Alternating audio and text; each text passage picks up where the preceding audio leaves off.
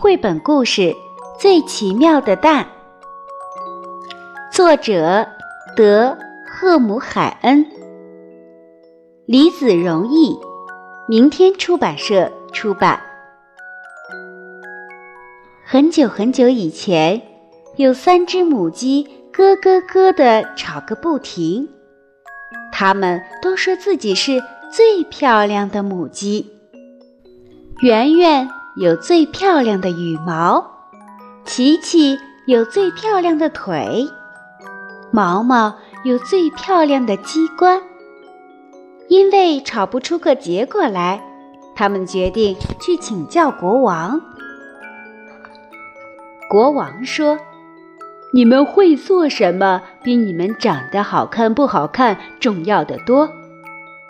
你们三个谁能生下一个最奇妙的蛋？”我就封谁当公主。于是，全国的母鸡都跟着国王走进了皇宫的庭院里。圆圆用嘴巴梳了梳它的羽毛，然后坐在湿湿的草地上。过了一会儿，它咯咯地叫了一声，站了起来，走到一旁去。这时，大家都静悄悄的。草地上立着一颗又白又干净的蛋，形状好看极了，蛋壳也像磨光的大理石一样闪闪发亮。这是我见过的最完美的蛋！国王叫了起来，所有的母鸡也点头赞成。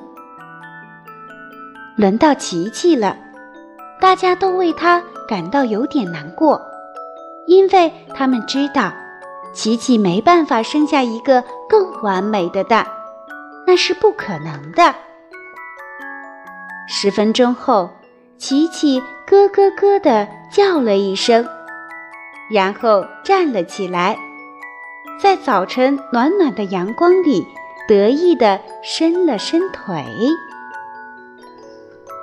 国王高兴地拍起手来，因为草地上有一个连鸵鸟看了都会嫉妒的大鸡蛋。这是我见过的最大的蛋！国王叫了起来，所有的母鸡也都点头赞成。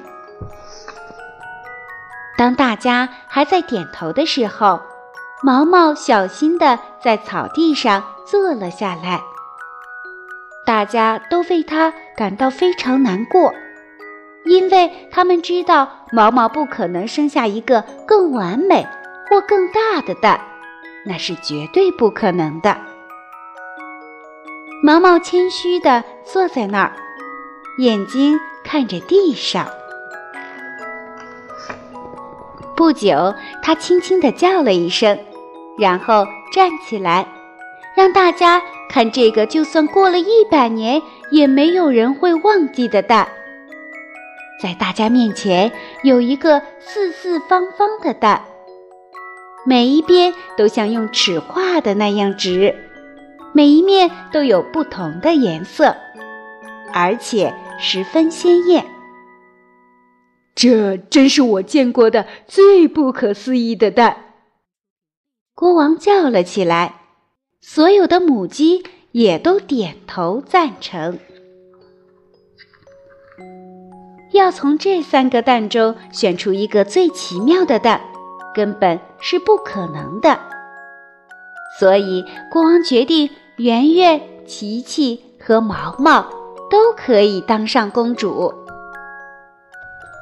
从此以后，他们三个成了最要好的朋友，而且。继续快乐的生世界上最特别的蛋，小朋友们，这就是最奇妙的蛋的故事了。